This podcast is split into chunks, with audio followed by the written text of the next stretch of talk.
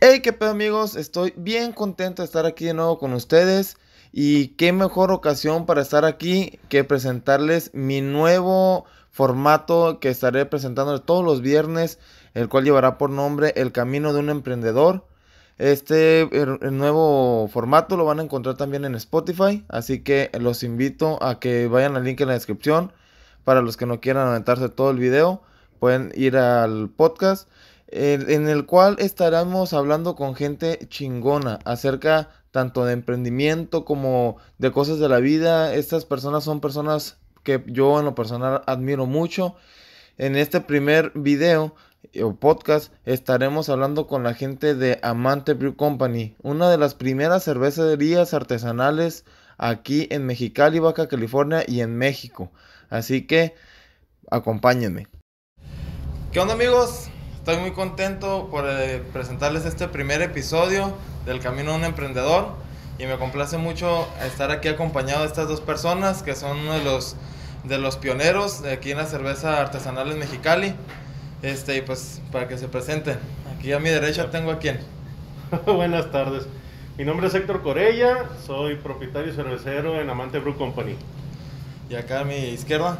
Carlos Camacho, soy el cervecero de Gato Gordo y trabajo aquí en Amante Brew Company. Ah, pues miren, aquí la verdad estamos de gala, no es el primer episodio y este, pues ya les expliqué todo en el intro, así que vamos a empezar con lo que son las experiencias de estas personas. Hablándonos un poquito de ellos, quisiera que me comentaran aquí Héctor y Carlos, este, ¿cómo fue que empezaron ustedes en este rollo de la cheve? Ay, híjole. ¿Quién empezar? Buena pregunta. Tú di a quién, quién quieres que te responda primero. A ver, acá, de la derecha, de la derecha a la izquierda. Eh, bueno, yo empecé por la, por la esta, eh, por inquietud de un hobby, por desestrés, la verdad. Empecé en la, en la cocina de la casa eh, con un kit casero de este que encontré por, por internet y de este y pues viendo tutoriales de YouTube y comenzando a leer y todo eso, o sea, la verdad es que fue muy fue muy de este Empírico. Demasiado empírico. Y más en el 2010 no había nada de información. ¿Fue cuando empezó usted en el 2010? Así es. Pero me vuelves a hablar de usted y me voy ahorita. Acá, acá, no le gusta que le hable de usted, pero a todos les hablo de usted, a todas las personas mayores que yo. Pero ya, ya lo vamos a decir, lo vamos Ni a tanto. Okay. Pues 2010, entonces hace 10 añitos, este, yo no tengo exactamente el dato, ¿ah? pero eh, tengo entendido que este rollo de la cerveza artesanal aquí en Mexicali, o sea, ya ha habido gente, ¿no? Que el- tengo entendido que la cerveza Cucapá empezó en Baja California ya hace como unos 20, 20 y tantos años, ¿no? Sí. Pero en tal como el movimiento lleva, que serán unos 12, 13 años que agarró un auge, pues, o sea, empezó a... Más en los últimos 5 o 6 años, va, y sí se, se fue para arriba machín, pero en general lleva como unos 15 años, ¿no? ¿O ¿Cuánto más o menos? Pues sí, nosotros fuimos de los pioneros, o sea, eh, hace 10 años eh, yo o sea, no conocía a nadie más que a Cucapá. Cucapá. Eh, bueno, hace 11 años eh, eh, cuando empezamos, no, no, no conocía a nadie más que Cupa- Cucapá. Ya después, eh, cuando empecé a elaborar cerveza, me empecé a relacionar con otros con otras personas que estaban haciendo cerveza en casa también, entre uno de ellos Carlos. Y este, ya más adelantito fue cuando, cuando empezamos a hacer equipo, ¿no? Pero en realidad, eh, pues Cucapá fue el primero y, y luego, pues, ¿qué fue? 3B, 3B. eh, que en paz descanse. y, luego Amante, ¿no? En cuestión de, de sacar una cerveza eh, de este, a la venta, ¿no? Una marca. mercado como tal. Ajá, pero éramos varios los que ya estábamos haciendo Sí, cerveza. ¿no? Entonces, este, eh, pues prácticamente así se dieron las cosas, ¿no? Simón. ¿Y tú, Carlos, cómo empezaste? Yo empecé más o menos hace 10 años también con un kit casero eh, en las oficinas del negocio que tenía, que era un... Sí, ahí lo que nos Tenemos, tenemos un, este... Perdón que, perdón que te interrumpa, Carlos, pero tenemos un destapador acá de primera, ¿eh? un destapador de cervecero. La llave para apretarlas. Vamos a ver si, si se abre así. ¿Sí se abre? Sí, debe funcionar. Ay, Perdón, no, si no lo puede abrir es porque acá mi compa Héctor es fifi, pues puede Sí. abrir puras caguamas artesanales, cerveza artesanal. A ver, ábrelo tú. Ya se le olvidó. botella, no quiere pegar la madre. Esqueleto, Anda, cabrón. esqueleto puro bote, güey. Sí, no, es que yo todavía. Yo hace dos semanas todavía pisteaba tecate. Todavía pisteo tecate. Yo te echaría mentiras si te dijera que yo no. ¿Todavía no? ¿Y tú, Carlos? Ah, síguenos diciendo ahora sí que, perdón. Ah, tío, empecé con un kit casero igual en la oficina donde trabajaba con mi papá. Teníamos una imprenta, era de serigrafía grande y ahí era. Ahí empecé haciendo cerveza porque a mi esposa le gusta mucho la cerveza artesanal Ok, y llegó el punto en el que dije, pues mejor la hago. ok. Y conforme fui aprendiendo las cervezas, tomamos unos cursos ahí de, de apreciación con el Javier Sánchez cuando tenía los Cheve Tastings antes del Zoom todavía, ahí en la cochera de su casa. Y me gustó y dije, órale, pues a darle. Y poco a poquito, poco a poquito, y de repente ya estás en una cervecería, ya, Cuando menos te das cuenta, ¿no? ya estás viviendo de ello. Oye, güey, y, y lo que lo que estábamos platicando el otro día, que se dice fácil, ¿no? Como que, ah, pues tengo una, hago cerveza, ¿no? Pero en 10 años sí se puede sonarse como no tanto, porque ahí nos van a salir los las personas que te dicen, no sé si les han comentado, pero a mí me ha pasado mucho con mi negocio de las aguas. Oye, y si le haces esto, no, compa, yo tengo 15 años en este negocio, tengo 20 años en este negocio. Entonces te salen esos de que 20 años y 30 años en el negocio y dices, no mames, yo llevo, llevo dos años, llevo 5 años haciendo esto, no. Yo creo que, ¿qué- los, es lo es- que ellos- esos lo dicen por... Cada quien habla de cómo le, le va en la feria, ¿no? Así es. este, Las... A los que sí no les tienes que hacer caso son a todos los que en su vida lo han hecho y te dan los mejores consejos como, Sí. oye, ¿por qué no exportas, eh? No sé. Y me No cayó la pedrada porque yo les, yo les dije eso. Mira, madre. No, mira, eh, de este, la verdad es que, eh, eh, como dice Carlos, no, La- a, a cada quien como le da en la feria, no puedes eh, dar una recomendación o no puedes sugerir cómo llevar tu, tu proyección de negocio nada más porque uno ya tiene, "Ay, yo tengo cinco años y, y no, no te conviene, no, no, el Hay un trasfondo en todo este rollo Sí. que tú tienes que ponerte a investigar y todo el rollo, obviamente platicando con, con- con- con los cerveceros para ver cómo está en realidad el mercado, qué es lo que puedes ir haciendo. O sea, te felicito. Este Sí. es, eh, o sea, este es un muy buen logro. Muy buena Muchas cheve. gracias. Muy, muy buena cheve. Eh, yo, yo creo que todo empieza por esto. Cuando tú logras tener una calidad eh, de una cerveza limpia, así es, es una cerveza limpia, bien lograda, de un aspecto muy, muy bonito. Una, una retención de espuma, guacho, o sea, Sí. Ay, tienes todo en esta bueno. cerveza. Eso es lo que yo le digo a todos los cerveceros. Primero preocúpense por esto. Ya después desarrollen todo lo demás, no hay bronca. Pero cuando tú ya tienes un producto bien hecho, lo demás, no te digo que es lo de menos, porque sí es una chinga, la neta. Pero se va dando Sí, solo, ¿ah? Es una chinga, o sea, el lograr el, el tener el negocio ya para distribuir o poner tu tap room o algo así, requiere de mucha inversión, muchos sacrificios y- y- y O sea, de por sí es difícil y si tienes un producto deficiente va a ser todavía más. Más, Sí, exactamente. Sí, sí, sí. O sea, Pero si ya tienes la calidad, Sí. otra cosa es manténla o cada vez proponte por superarla. Porque eh, se ha visto en ocasiones quién tiene una calidad y total se ponen a hacer un volumen mucho más grande y Baja. mejor. Y no, nunca sacrifiques calidad. Siempre Sí, sí. mantén la calidad de tus productos porque cuando empiezas a apurarte y acelerar las cosas para satisfacer a un mercado por volumen y, y sacrificas calidad, es cuando te diste en un pie tú solo, ¿no? Simón. Y muchas veces hasta en la sien. Sí, sí, sí. Sí, es que está, está, bueno, yo hablo de mi experiencia en mi negocio de aguas, ¿no? Que a final de cuentas, pues un emprendimiento es un emprendimiento, ¿no? Claro. A sus matices y a sus maneras, es, eh, diferentes caminos, pero todos van para donde mismo, ¿no? Así es. Este, pero ahorita a lo que iba que, que se dice fácil, 5 años, 10 años, ah, porque hay gente que te habla de 20, 30 años haciendo lo mismo, pues y a mí en lo personal no me habla bien de alguien que me diga, llevo 25 años en esta carreta de tacos. Y dije, no, no, yo para los 8 años, güey, ya quisiera haber tenido 10 carretas de tacos o 10, pues, o, sea, 10 locales, no sé, algo, crecimiento. Pero lo que voy es que, que cómo se pasa el tiempo rápido y volteas para atrás, o sea, date una vuelta para el 2010. Ujú. ¿Cómo estaba tu equipo, tu equipo? Y mira ahora lo que tienen ahorita. Ahorita les vamos a poner unas tomas ahí del equipo que tienen aquí.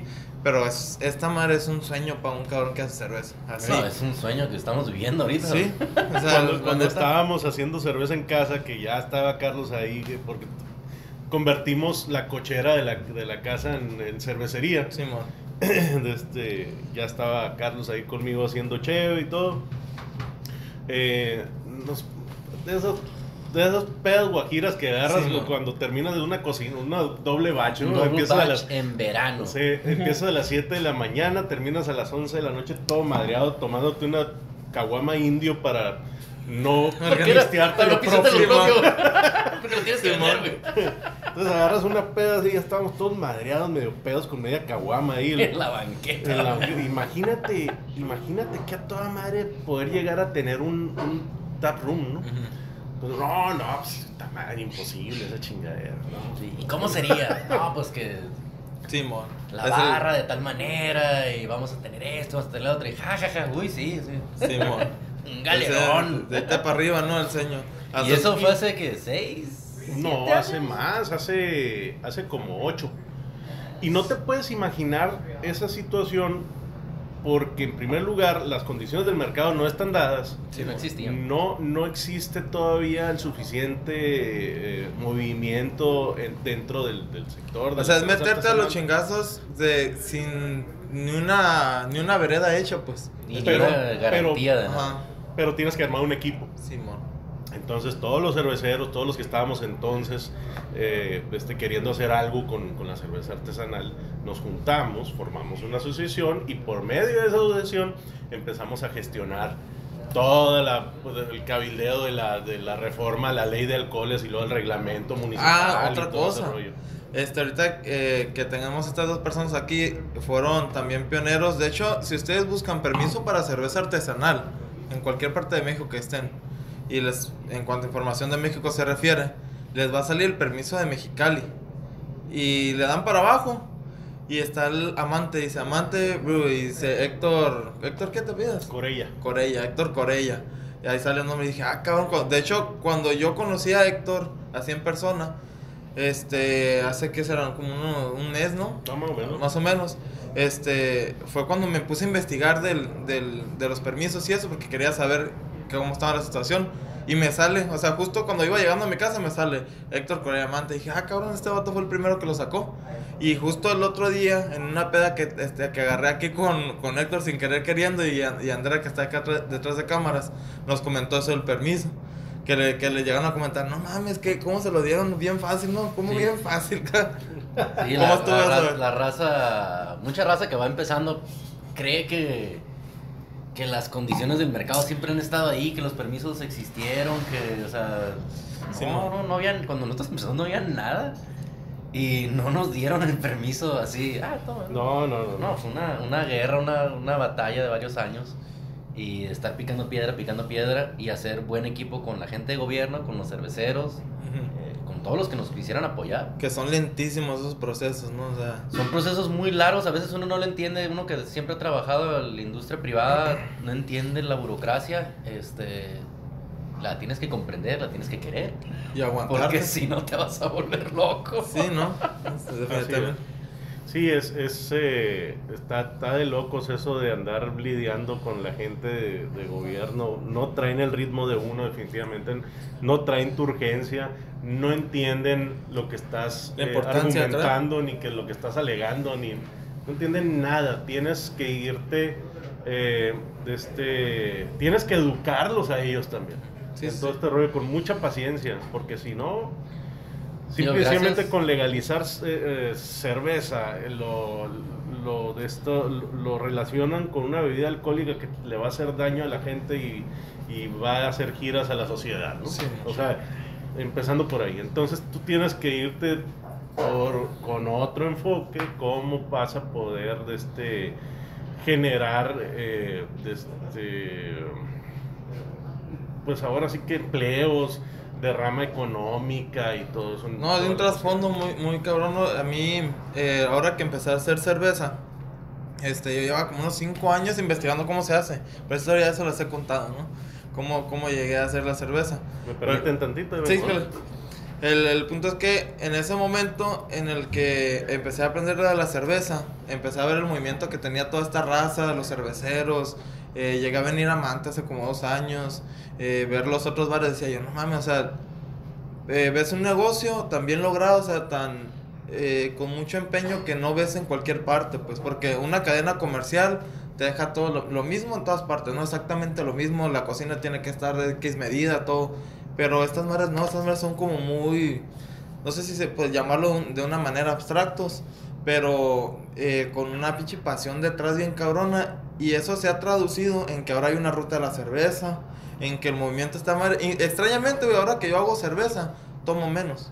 Ah, no, sí. Sí, o sea, me tomo dos cervezas. No de la mano. Simón, o sea, no la, como ahorita que dijo el Héctor, es que puede, que se puede llegar a pensar, no, que esa madre es un alcohol y le va a madre a la gente. Al contrario, o sea, no digo que no haya gente borracho y bien peda, ¿no? Pero como, como, todo, como todo con exceso... Te chinga. Te, te, frega, claro. Eh, pero lo bonito de la cerveza artesanal es que trae toda una cultura detrás. Ándale, exactamente, es lo que digo. Trae toda una cultura eh, que no tenemos que inventar el hilo negro. Eh, o sea, no, no, no, te voy a poner de ejemplo Bélgica ni Alemania de la cultura cervecera. Vámonos aquí a San Diego que está dos horas. Simón ve la cantidad de negocio y lana que eso mueve en esa ciudad, toda la cantidad de empleos que genera eh, y, y, todos los beneficios que le trae a, esa ciudad, como una ciudad cervecera. Simón. y dices, no, pues no, no va de la mano el alcoholismo con, no, y el desmadre con la cerveza artesanal, no, viene, viene otra, vienen festivales de música, vienen eventos culturales, vienen... No, y luego Carlos, ahorita Mexicali, según yo, es la ciudad más ganadora en, en, cuanto a premios se refiere de, cerveza artesanal a nivel nacional, ¿no? A nivel nacional, Mexicali es la ciudad con más premios. Entonces nos das a dar una identidad bien cabrona, porque en Mexicali nomás se nos conoce por la comida china, porque hace un chingo de calor y por borrachos, pero ahora por lo menos borrachos con más cultura, pues. Ahora ya, con estilo. Sí, no, o sea, está cabrón. Nos dicen que somos los huevos fríos porque siempre traemos la caguama ahí, ¿no? Y ahora, van a ser botes. Ahora van a ser botes, ahora van a ser vasos, ¿no? Van a ser copas. Este, pero bueno, hay un trasfondo muy cabrón detrás de todo esto, pues no, no, no es nada más una cerveza, pues ni un, ni un bar más. A cualquier bar que vayan de cerveza artesanal, nosotros o sea, yo los invito a que vayan a cualquiera, no específicamente a esta, al que tengan en su ciudad, al, que, tengan más cerca. Al que les queda más cerca. Y, y, y, conozcan, vayan y vean los estilos que tienen. Y son estilos que no ven en cualquier parte. Y ese es el punto de la cerveza artesanal. Este. Que en casi todos los lugares puedes hablar con la persona que hizo la cerveza. Ándale, exactamente. Y esa persona te va a hablar con pasión de su producto y ah, te lo va a explicar. Y a lo mejor, como decíamos ahorita las hours, a lo mejor a mí no me gustan. Pero si una persona con pasión me las explica, las puedo apreciar. Sí, no quiere decir que me vaya a ir a comprar un 6 de sours y me los vaya a tomar, pero pero es otro. Es Pero ya lo entiendo, pues, ¿no? O sea, ya, ya, ya, entiendo su visión, ya entiendo de dónde iba el producto que me está presentando. Y digo, ah, pues, ¿sabes qué? Pues está bueno. o sea, sí lo lograste, sí sabe lo que me dices. Eh, no es mi estilo. Pero está chingón. Pero está chido, pues, ¿no? No sé si te pasó cuando, cuando empezaste a hacer chido. A mí me pasó que me, yo me pisteaba una chido, ¿no? Y X me la tomaba y ya. Pero con estas cervezas, por ejemplo, una IPA, güey. Yo, ¿cómo diablo las IPA, decía, no mames, ¿cómo esta madre le puede gustar a alguien pinche cerveza amarga hasta la madre? Y, después, güey, o sea, yo ahorita eh, investigo, ¿no? Para la IPA que el lúpulo tal y el lúpulo tal y el lúpulo tal te dan aromas a tal y la malta tal te da tal perfil. Entonces ya te la pisteas, y ya le estás buscando. Ah, mira. Simón, ah, la, los cítricos, esta madre es de la carapil, estas madres de la cristal tal. ¿Cómo le hizo para que Simón, el, el color saliera hasta el final acá, está tan aromático? Simón, ándale, entonces Ahora, güey, me gustan las cipas un chingo. Son mi favorita las cipas y las stout. Y ahora esta madre también me gustó un chingo. No me gustaban las Fíjate, güey, esa es otra. No me gustaban las ligeras de las cervezas artesanales así tan ligeritas. Porque, o sea, yo no tienen carácter esas cheves. Y esta me gustó un chingo. Entonces ahora estoy probando puras de este estilo. Sí, pues nosotros ahorita traemos un. Vamos agarrando como.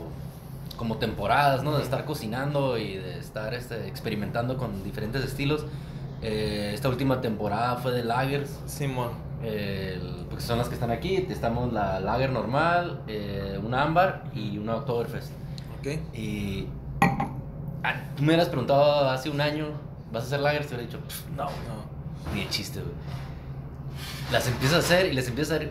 Es una, está bien complejo, está bien Simón, difícil, está, está bien cabrón. Es un reto, pues, que te Simón. queden limpias, que te queden cristalinas, que te quede el sabor acá, crisp, clean, acá. Que no te chingón. quede el pinche cuerpo de más de Sí, mal todo porque que no, no esté tiene ser- maltosa. Que- No está cabrón. De hecho, las, las pinches lagers están cabronas de hacer porque, o sea, para un, para un homebrewer, por el pinche. Dos paqueterías, entonces. sí. Y el tiempo que se lleva a hacer. Sí, güey, no, para guardarlas, güey, ¿dónde chingados las guardas? Ahí en mi casa me quieren correr, güey. Que lo tienes que lagrear, obviamente. Simón, o sea, te- en mi casa me quieren correr por todo el desmadre que tengo, yo no me imagino. A este, a güey ya lo corrieron, por eso se vino a hacer el. Por eso vine para acá. Por eso se vino acá a ser el amante. Pero bueno, vamos a pasar a la siguiente que les quería preguntar. Ahora ya hablamos de, de dónde están ahorita. ¿Cómo fue esa transición, güey? O sea, ¿cómo fue la transición de, de hacer, güey, como, no sé, güey, yo tengo 24 medias de estas y ya era todo mi lote, güey, como una, como 15 acabó, ya se me acabó. ¿Cómo pasas de ese, de ese brinco a hacer 10 mil litros? Es bueno, un- son mil litros, perdón, pero, o sea, un- tanto.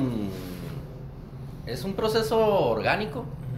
Eh, empezamos con una olla de o sea, 30 galones, luego una de 60, luego de ahí ya nos fuimos a 3 bebeles, luego 5 y ahorita son 7. igual con los fermentadores, fermentadores chiquitos de plástico, luego unos más grandes, y luego ya necesitamos un cuarto frío para meter los más grandes, Sí, luego que si unos tanques enchaquetados, que si vamos a necesitar un chiller. Oye, pues si vamos a comprar un chiller, necesitamos uno de 3 toneladas, pues mejor compramos uno de 10 Porque vamos para a no tener que estar comprando otro, porque Sí, el- cuando empiezas el rollo de las cervezas, nunca acabar Simón. con cómo está creciendo, cómo está creciendo. Todo el tiempo estás creciendo, todo el tiempo estás creciendo, todo el tiempo estás creciendo. Te terminas yendo para arriba, ¿no? Porque Sí. dices, voy a crecer. Sí. Pero luego, ¿qué pasa, güey? Cuando dices, voy a crecer Y ya- y te cae una pandemia, cabrón. Se valió madre. Eh, te tienes que reinventar. Vale. Cambiar toda la estrategia, ¿no? Sí, antes de la pandemia nosotros no embotellábamos ni enlatábamos nada. Todo se Ah. vendía aquí en el TAP. eh, todo lo que producíamos se consumía aquí en el TAP. No distribuíamos, no había venta de barril, todo aquí. Empieza la pandemia y curiosamente nos acabábamos de hacer una enlatadora pequeña para... Como para nosotros, o sea, para, para llevarnos nues- nuestras latitas, habíamos comprado un poquito de latas y estábamos experimentando con, con, con lo de la enlatada. Pues la maquinita que creo que el técnico en aquella ocasión nos dijo que podíamos sacar más o menos como 500, de 500 a 800 latas mensuales, Mensuales. sin, sin, sin, sin esforzar mucho la máquina. Ajá. Porque era una máquina, es una máquina chiquitita, chiquitita. Terminamos en seis meses vendiendo más o menos como 20 mil latas. Con la pinche maquinita esa. Neta. Se deshizo al final. Madres. Eso me- me recuerda mucho a mí cuando estábamos con las aguas que en la, eh, embotellábamos, güey. Ahorita embotellamos directo de la pinche olla con la olla y todo, pero embotellamos con una jarrita de, de 4 litros, güey. A la vez, pinche triste, güey. Lo tenía bien mamado, güey. Así, eh, embotellamos como 20 botellas, vamos. Como 20 botellitos de acá porque era lo que vendíamos. Y decía, a la madre, estoy bien cansado. Y, y hubo un tiempo en que embotellamos 4 mil por semana. Decía, a la madre. Y en putiza, güey, esa madre, en dos días lo embotellamos todos en una jornada de, de 8 horas cada una, lo embotellamos todo. Y decíamos, a la madre, ¿te acuerdas? Imagínate embotellar todo esto con la pinche mano, güey. Pero está cabrón. Y, lo y- mismo, lo mismo. y ahora, y ahora, por ejemplo, llega la pandemia y empiezan con las latas. Empezamos con lata, no nos dejaban obviamente pues recibir gente. Eh, se nos fue permitido vender para llevar. Eh, cerramos todo lo que es el bar y lo adecuamos, quitamos todas las mesas, sillas, pe- pusimos las indicaciones en el piso y abrimos solo afuera para llevar en las mañanas. Ok. Entonces, para empezar, eh, a mí se me hizo empezado por el cambio de horario, porque yo estaba acostumbrado de entrar a las 5 de la tarde y salir a las 2 de la mañana Sí, bueno. durante 4 años. Y que de repente me dijeran que tenía que abrir a las 10 de la mañana. Sí, bueno. Ese cambio de horario ¿no? fue. Y lo interesante fue que eh, hubo una escasez de cerveza en Mexicali y mucha gente se acercó a las, cerveza- a las cervecerías artesanales. Sí. Y nos hicimos de muchos nuevos clientes, mucha gente interesada en hacer cerveza, eh, que arrancó también ahora con la pandemia. Tenemos un, Yo uno de ellos. un muy buen amigo del el de Hijos del Sol, el Fer. Simón. Eh, pues él vende equipo y dice que durante la pandemia eh, la venta de equipos se le ha disparado. Bien cabrón. Cabrón, cabrón, cabrón. Entonces, pues es eso. Y aparte, pues el proyecto de ahora de la distribución de maltas y lúpulos. y- es algo nuevo, pues. es algo nuevo que salió a raíz de la, de la pandemia. Oye, güey, y, y esa madre es de mirar el pinche. Es una perspectiva, ¿no? Donde la puedes ver. Porque puedes ver valió madre y se cayó todo, o puedes ver, ah, este, agarramos nuevos clientes, este, nos reinventamos, aprendimos a hacerlo en la latada y que a lo mejor en un futuro, Sí. a lo mejor y eso de exportarla deja de ser Sí. una, un, un proyecto No, no, no. ahí guajiro, pues. De hecho, para ya vamos, es a donde al- el siguiente paso es este ya empezar a distribuir eh, a nivel pues no nacional pero regional. por lo menos, para Sí, empezar. lo bonito de la cerveza artesanal es que Hay para son, todos. son regionales, pues entonces eh, tampoco tienes que mandar siete tarimas a Cancún, pues ¿no? Simón. O sea, Fíjate que es algo que mejor que pongan cervecerías allá, pues. Simón, es algo que he estado pensando últimamente que, que nos ganamos mucho raza, güey. No sé si tú eres una de ellas, pero yo sí. En decir, "Verga, es que tengo que ser el número uno, güey. Eh, Güey, no ocupas ser el número uno, güey. O sea, no ocupas vender en todo, o sea, en, En todos todo los. Oxxos, güey. Ajá. Ocupas vender en 10 puestos de Doña Pelos de donde se va a vender, güey. Un, un, no sé, 20 cheves, güey. Y Pero esas que, 20 sie- que cheves. siempre estén bien, que ándale. siempre estén cuidadas y que tu producto siempre siempre en condiciones Simón, óptimas. Ándale. Y Porque que, si, que si no estás se en, conozca. si estás en todos los Oxxos, pues vas a tener, para empezar, necesitas tener un producto muerto completamente. Simón. que si le da calor, le da frío, no le pasa No absolutamente nada. nada. Entonces ahí ya le quitaste cinco rayitas a, Sí, a tu cheve tan chingona, ¿no? Simón. Que te costó tanto trabajo llegar ahí. Exactamente. Entonces, preferible distribuir regionalmente y si de plano veo que en el sur me están pidiendo demasiado, o sea, hay, hay mercado, pues ya veré la manera de ir a cocinar allá, pues para que la cheve esté fresca, pues. Pero esos puestos de Doña Pelo te llevaron para allá, ¿no? Claro. Porque una raza te conoció, Sí. como yo los conocí a ustedes, eh, porque vine, ¿no? Y, y ahí quedó, o sea, cuando yo vine no sabía mucho de cheve, entonces no me gustaban tanto las cheves porque no, todavía no sabía, pues. Y hace poquito los vi en el Liquis. Y dije, ah, cabrón, qué pedo con estos vatos, ya, ya se está moviendo más. A mí esa mi impresión para mí fue, les está yendo mejor porque están perros. Entonces vine otra vez a su tap, ya con más conocimiento de la cheve y todo eso. Y vine a probar porque tengo una sección ahí de, de pisteando con el mace. Como dicen el mace, ¿no? Yo soy el mace. Este, eh, entonces voy al Liquid y compro cheves o voy aquí a la baja del boutique. Y la vez esa que la vi fue cuando dije, ah, cabrón, y vine para acá. Y entonces ya probé más cheves y dije, ah, cabrón, tan buenas. Y luego el otro día que vine, con, eh, que estaba platicando contigo, ya probé la, que la California esa, la de café, ya probé la, esa, la, la Pussy. Porque no lo podemos decir en español, pues nos van a bajar el video. este, entonces, La de piloncillo. la de piloncillo. La de panocha, pues, así se llama la cheve, se llama panocha. Aquí el compa se lo puso. No, no, cierto, no sé qué se lo habrá puesto. Es popular, en realidad se popular. llama Marlene la Se cerveza. llama Marlena, ok. bueno, total que, que... O sea, imagínate, ese fui yo. Ahora, ¿cuánta gente no habrá visto eso? Sí. Y si lo ves en dos que tres puestos, como hace poquito también fui a La Abeja, un mercado que está ahí, Ah. por no sé dónde chingado, por cerca del, de ahí del centro de hotelero, ¿no? Ujú. Y ahí yo vendo mis aguas, ¿no? Y vi las cervezas de, de una marca que había visto en Facebook, ah, Ensamble.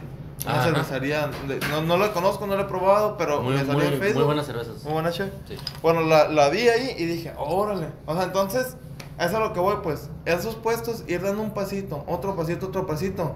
Cuando menos piensas, ya te conoce un chingo de gente. Ya lo metes a esa madre a una tienda cabrona y ya se vende solo esa madre. Claro. Sí. Pero necesitas hacer, eh, era- regresamos a la palabrita. Tiene que ser orgánico. Sí, mo. Tiene que ser de abajo para arriba para precisamente para eso, para que cuando llegues a tu meta final ya ya te conocen, ya tienes el respaldo de calidad, ya creciste tu La equipo bien como lo tuviste que haber hecho, Sí, ya experimentaste todo lo que tuviste que haber experimentado y ya nomás cosechas el, el fruto, ¿no? De, Sí, mo.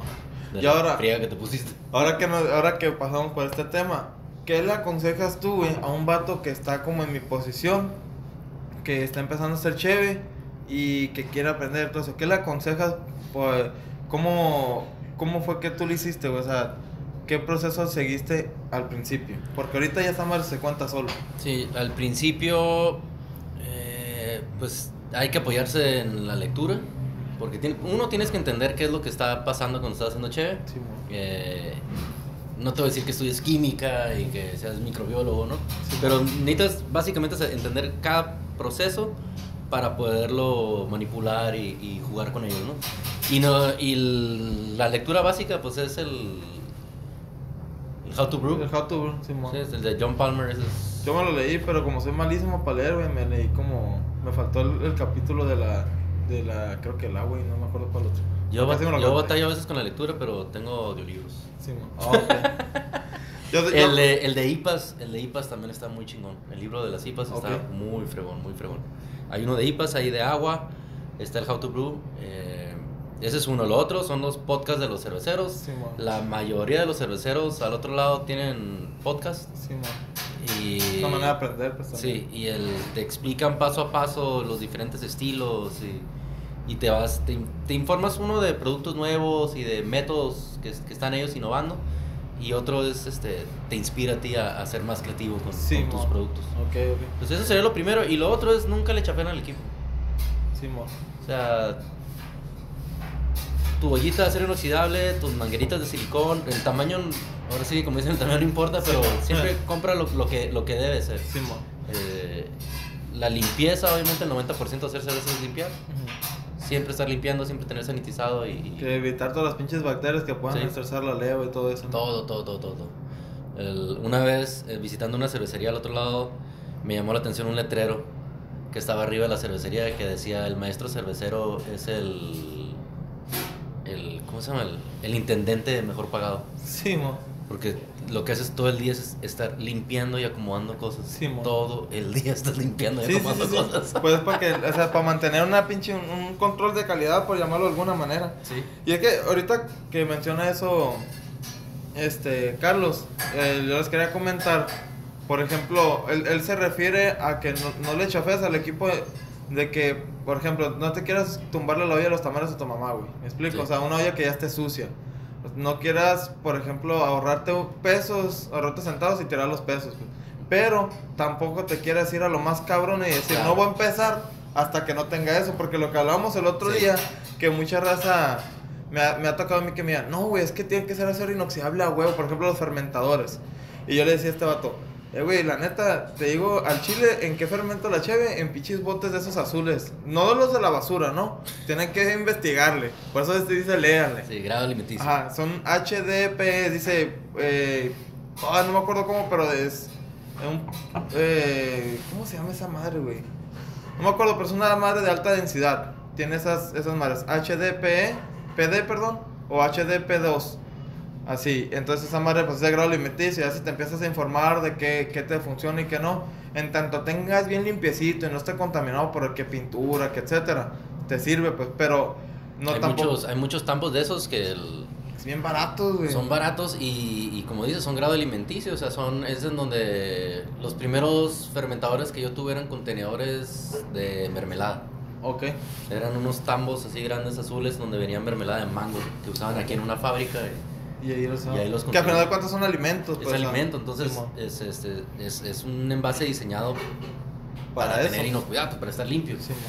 Eh, te tienes que informar, tienes que leer bien de cómo se lava un, un- un fermentador de plástico, Sí, sí. porque no lo quieres rayar. Sí, no, lo que quieres- rayar. se- todas esas madres es bien importante, cosas que no se ven, pues que son micropartículas, no sé qué chingados, que te pueden llegar a contaminar, se pueden llegar a alojar en esas pendejaditas que rayaste con la esponja. Sí. Ahí mero y valió madres tu bacho. Pero sí, o sea, lo que se refiere es no le chafes, no te hagas pendejo a comprar algo que no sirve. Nomás Sí, para o de, otra ah, voy a, en vez de manguera de silicón, voy a comprar manguera, voy a usar la, manguera del patio. No, o sea, este.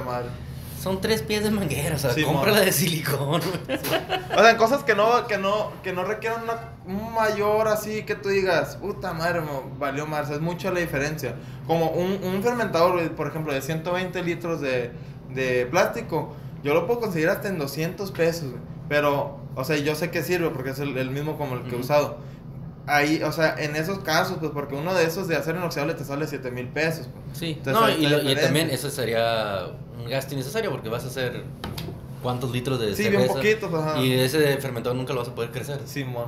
Y la diferencia de ese fermentador con uno grande es bien Mínima. poquito. Ah, ahí sí es mínimo. Un pinche fermentador de, de, ciento, de 250 litros que es ya más o menos, o sea, ya te sirve para empezar a distribuir tu cheve a nivel local.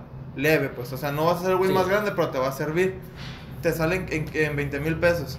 Y por pagar 14 mil por uno de, Ujú. de acero inoxidable de 120, pues no vale la pena. No. Pero en esas cosas, pues tampoco se vayan con la finta, porque ahí voy a estar leyendo los comentarios de, Sí. ah, ya voy a que- chévere en el pinche, en el de mayonesa McCorney. No está cabrón. Ni Pero bueno, ahora, este, ya vamos para el final. eh, ¿qué consejo puede dar tú a un emprendimiento en general, güey? Que tú digas, ok, a mí esta madre, podrá faltarte lo que quieras, güey, pero esta madre no te debe faltar en un emprendimiento. No necesariamente económicamente, pues, sino algo que tú pienses que, que es súper necesario en este pedo, güey. En el, en el rollo de la cerveza artesanal, eh, como en muchos otros productos similares, eh, y lo he visto una y otra vez que se compruebe, es que si no tienes pasión por lo que estás haciendo, o sea, no te metas en el mundo de la cerveza porque te vas a hacer rico. Simón. O sea, no vayas a empezar una cervecería o a hacer cerveza porque, ah, es que hay mucha lana y... mm, mm, lo digo de primera mano, no hay tanta lana, güey.